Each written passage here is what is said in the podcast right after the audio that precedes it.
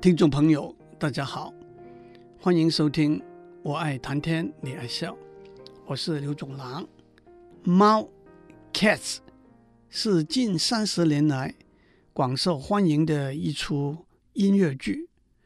它在一九八一年在伦敦首演，一九八二年在纽约百老汇演出，一直到二零零零年才结束。一共上演了七千多次，猫也到世界许多地方巡回演出，而且被翻成二十多种语言。猫这出音乐剧源自二十世纪名诗人、诺贝尔文学奖得主 T.S. Eliot 艾略特写的一本儿童诗集，诗集的名字是《Old Possum's Book of》。Practical Cats，我把它翻成爱装饰的老鼠的猫精。艾略特在诗集里头描写十多只他凭空想出来的不同的猫的脾气、个性、心理和行为举动，而且替他们取了古古怪怪的名字。音乐剧《猫》的作者 Andrew Lloyd Webber，韦伯。就以这只猫作为主要的角色，串出一个故事，用艾略特的诗加加减减作为歌词，谱成乐曲，成为一出故事趣味动人又有美丽旋律的音乐剧。我没有找到艾略特的诗集完整的中文翻译本，猫的歌词倒在歌剧演出的时候。有伴随的中文翻译字幕。我要尝试做的是用一个比较轻松的方式来介绍艾略特的诗和猫的歌词。我的做法是抽出诗和歌词里头的若干片段，按照原意，但是也凭着艺术上的特权自由发挥，用打油诗、顺口溜的方式，但是也可以说。采用近乎方文山先生所提倡的素颜韵脚体裁，把这些片段翻译过来，博大家一笑。我翻译的只是一部分，如果大家喜欢，我会接下去多翻一点。让我也交代一下，艺术上的特权来自英文 “artistic license” 这个词。意思是为了艺术上的美感，艺术家可以把事实、自然现象、诗词的原文和语言文字的文法和发音做某一个程度的扭曲。至于能不能够得到读者的许可认同，那就只有各凭天命了。音乐剧一开始，深夜的月光底下，一群猫儿。聚集在一个堆满了废物的垃圾场。这些猫儿可不是一群杂牌军，它们都是同一族类的猫，叫做超可爱猫 （Jellico Cats）。这个名字怎么来的？我上次讲过，就不再重复了。这个晚上，超可爱猫聚集在一起，参加一年一度的超可爱的舞会，在舞会上。他们的领导会宣布，在他们里头有一只猫会被选中，轮回重生，被迎接到充满神奇的九天神宫。因此，这些猫儿们就一个一个上场，自我介绍，载歌载舞，使出浑身解数，希望成为中选的幸运儿。艾略特先生替每只猫儿。取了一个古古怪怪的名字，而且他开宗明义的写了一首诗，开头两句就是要替猫儿取名字，可真是桩大难事。这首诗上次我也练过了，因此我也不甘示弱，不打算直接音译这些洋名，而凭着艺术上的特权，天猫行空的。替猫儿们取些比较本土性的名字。第一只上场的猫是一只甘比猫 （Gumby Cat）。猫的种类很多，有暹罗猫、波斯猫、雪鞋猫、长毛猫、短毛猫、卷耳猫、闪亮猫。甘比猫只是艾略特想象出来的一个品种。这一只甘比猫的名字叫做 Jenny Any Dots，我就把它叫做点子多，因为它身上的确有许多斑点。它是一只母猫。管理老鼠和蟑螂的生活起居井井有条。接下来是一部分的中文版。我脑海中有只钢笔猫，它的名字叫做点子多。它身上有老虎的条纹、花豹的斑点，还有一圈圈的漩涡。台阶前、地板上、楼梯口。他整日就在那儿坐坐坐，一整天的忙乱纷扰安静下来，甘比猫的工作就要展开。全家大小都已经上床睡，他提高裙角，蹑步往地下室走过去。他担心鼠儿们行为有不检，态度有偏差。他吩咐鼠儿们排成队，教导他们唱歌、打毛线、编棉纱。我的脑海中有只甘比猫，它的名字叫做点子多。它跟别的猫儿不一样，它最喜欢阳光和温暖的被窝，还有火炉边和我的帽子上。他整日就在那儿坐坐坐，一整天的。忙乱纷扰，安静下来，干笔帽的工作就要展开。鼠儿们坐立不安又不宁，肯定是饮食不干又不净。煎炒蒸炖靠常试，从来有自事竟成。文火炖煮东坡肉，石斑鱼儿要清蒸。接下来上场的猫。叫做 Rum Tum Tugger，我们就叫他龙头大哥。在音乐剧里头，他的造型很像一九五零年代美国摇滚乐歌手 Elvis Presley。其实 Elvis Presley 的一个外号就是 Hillbilly Cat，中文翻成猫王。为什么叫他 Hillbilly Cat 呢？Hillbilly 是指美国比较古老的田园音乐，也是 Elvis Presley 刚出道的时候唱的歌的风格。Cat 有冷、酷和潇洒的意味。龙头大哥这首诗的一部分是这样的，下面是一部分的中文版。龙头大哥是只古怪的猫，给它吃放山鸡。他偏要喝酒，叫他往上跑，他偏要往下走；让他住平房，他偏要住高楼；让他去捉老鼠，他又挑肥拣瘦。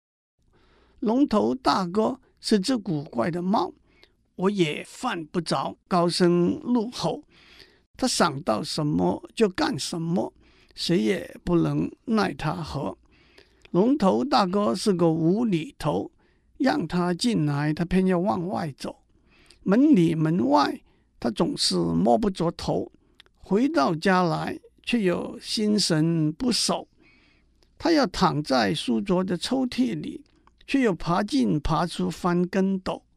龙头大哥是只古怪的猫，你不相信也没法躲。他想到什么就干什么，谁也不能奈他何。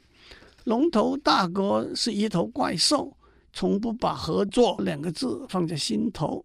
你给他吃鲜鱼，他偏要啃咸猪手；没有鲜鱼，他又不要兔肉馒头。你给他牛奶，他闻了又闻，嗅了又嗅，他要自己做主，自己做龙头。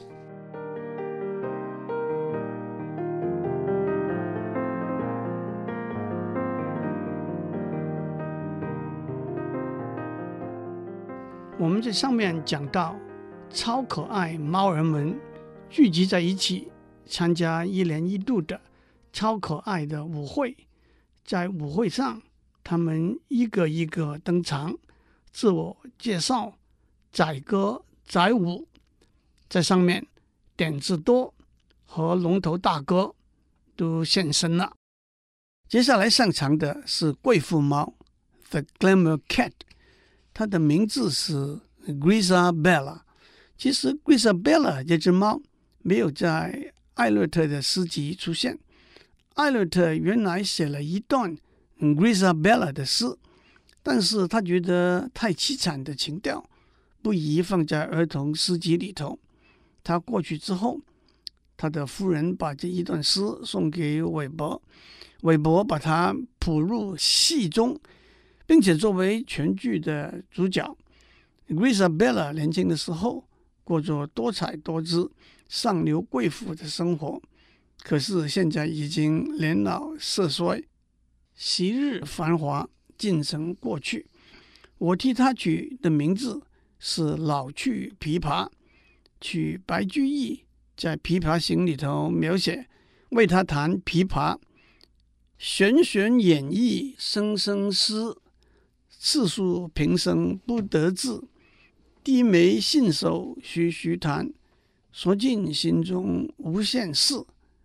那位地走从军阿姨死，暮去朝来颜色故。门前冷落车马稀，老大嫁作商人妇的歌女之一。老去琵琶第一次登场。唱了短短的几句，门儿带着浅笑打开，光芒底下，蹒跚向你走过来的正是他，衣衫褴褛，浑身都是纱，眼角的皱纹乱密如麻，老邮差搔头叹气，看得发傻，大家都认为他早该身在黄泉下，谁会相信？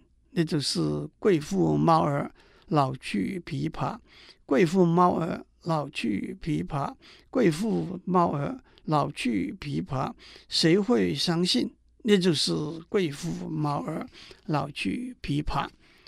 接着上场的是一只名字叫做 Bustopher Jones 的猫，我猜想这个名字是从 Christopher Jones。这个名字变化出来的。西方近代历史里头，叫做 Christopher Jones 的人有好几个，其中一个是在一六二零年九月，载了一百零二个清教徒从英国普兹茅斯港出发，在大西洋上经过两个月的旅程，到达新英格兰的鳕鱼角。的五月花号 Mayflower 的船长，我就把 Jones 这个名字音译为总司令。总司令衣着华丽，饮食豪奢，心广体胖，过着令人羡慕的上流社会的生活。总司令猫的描写是这样的：总司令绝对不是皮包骨。他的确长得胖嘟嘟，他从来不在夜店流连，只会在私人俱乐部和皇宫里头出现。他穿着黑色晚礼服在街上走，大家抢着要跟他握个手。庶民猫儿最欣赏他那衣冠楚楚、挺胸昂首的大模样。如果讲到排名气，谁也不能比得上，大伙儿就会开心乐透透。只要蹬着白雪护靴的总司令跟我们打个招呼，点个头。总司令懂得过日子，吃完鲍鱼吃鱼翅，张大眼睛小心看，不折不扣就是一个圆字。体重超过十公斤，说错了我就不算人。这个数字还日增又日增。我会保养和驻颜，生活过得挺简单。正当青春年少日，何妨夜夜赴巫山？春色已满铜雀台，雪白锦衣待剪裁。肥头大耳总司令，蹬着雪白护靴来。接着上场的是两只猫，一只公猫，一只母猫。公猫的名字是 Mungo Jerry，我就把 Mungo 翻成猛哥。母猫的名字是 Rumpelteazer，我就沿着猛哥的名字，把它叫做招娣。猛哥和招娣是一对拍档，是捣乱鬼，也是小偷。中文版的一部分是这样的：猛哥和招娣两个捣乱鬼，扮小丑，说相声，走钢索，还来一首绿蜻蜓。招彰恶名已远播，营运中心设在摩洛哥。四处流窜找机会，同渡蓝色多瑙河。如果发现窗户被推开，地下室上一场大风灾，老旧屋顶要漏水，大小瓦片掉下来。如果卧室翻箱还盗窃，找不到冬天穿的小马甲。如果参加晚宴的贵客丢了珍珠项链失魂落魄，全家齐呼太可恶！捣乱鬼心狠又手辣，猛哥和招娣真是两个千刀杀。猛哥招娣吃人够够，鼎鼎有名三只手，反应灵敏动作快。比美十千好神偷，户籍设在摩洛哥，在那边时间也不多，游手好闲无正事，就找警察聊天混日子，一家大小团团坐。今天晚上世界要大开，腰围体重全都抛脑后，提绑马铃薯还要加青菜。厨子从后面走出来，有苦难言，万分无奈。今天的晚餐要往后压，锅里的提绑人间蒸发，全家齐呼太可恶，捣乱鬼吃香又喝辣，猛哥和招娣真是两个千刀煞。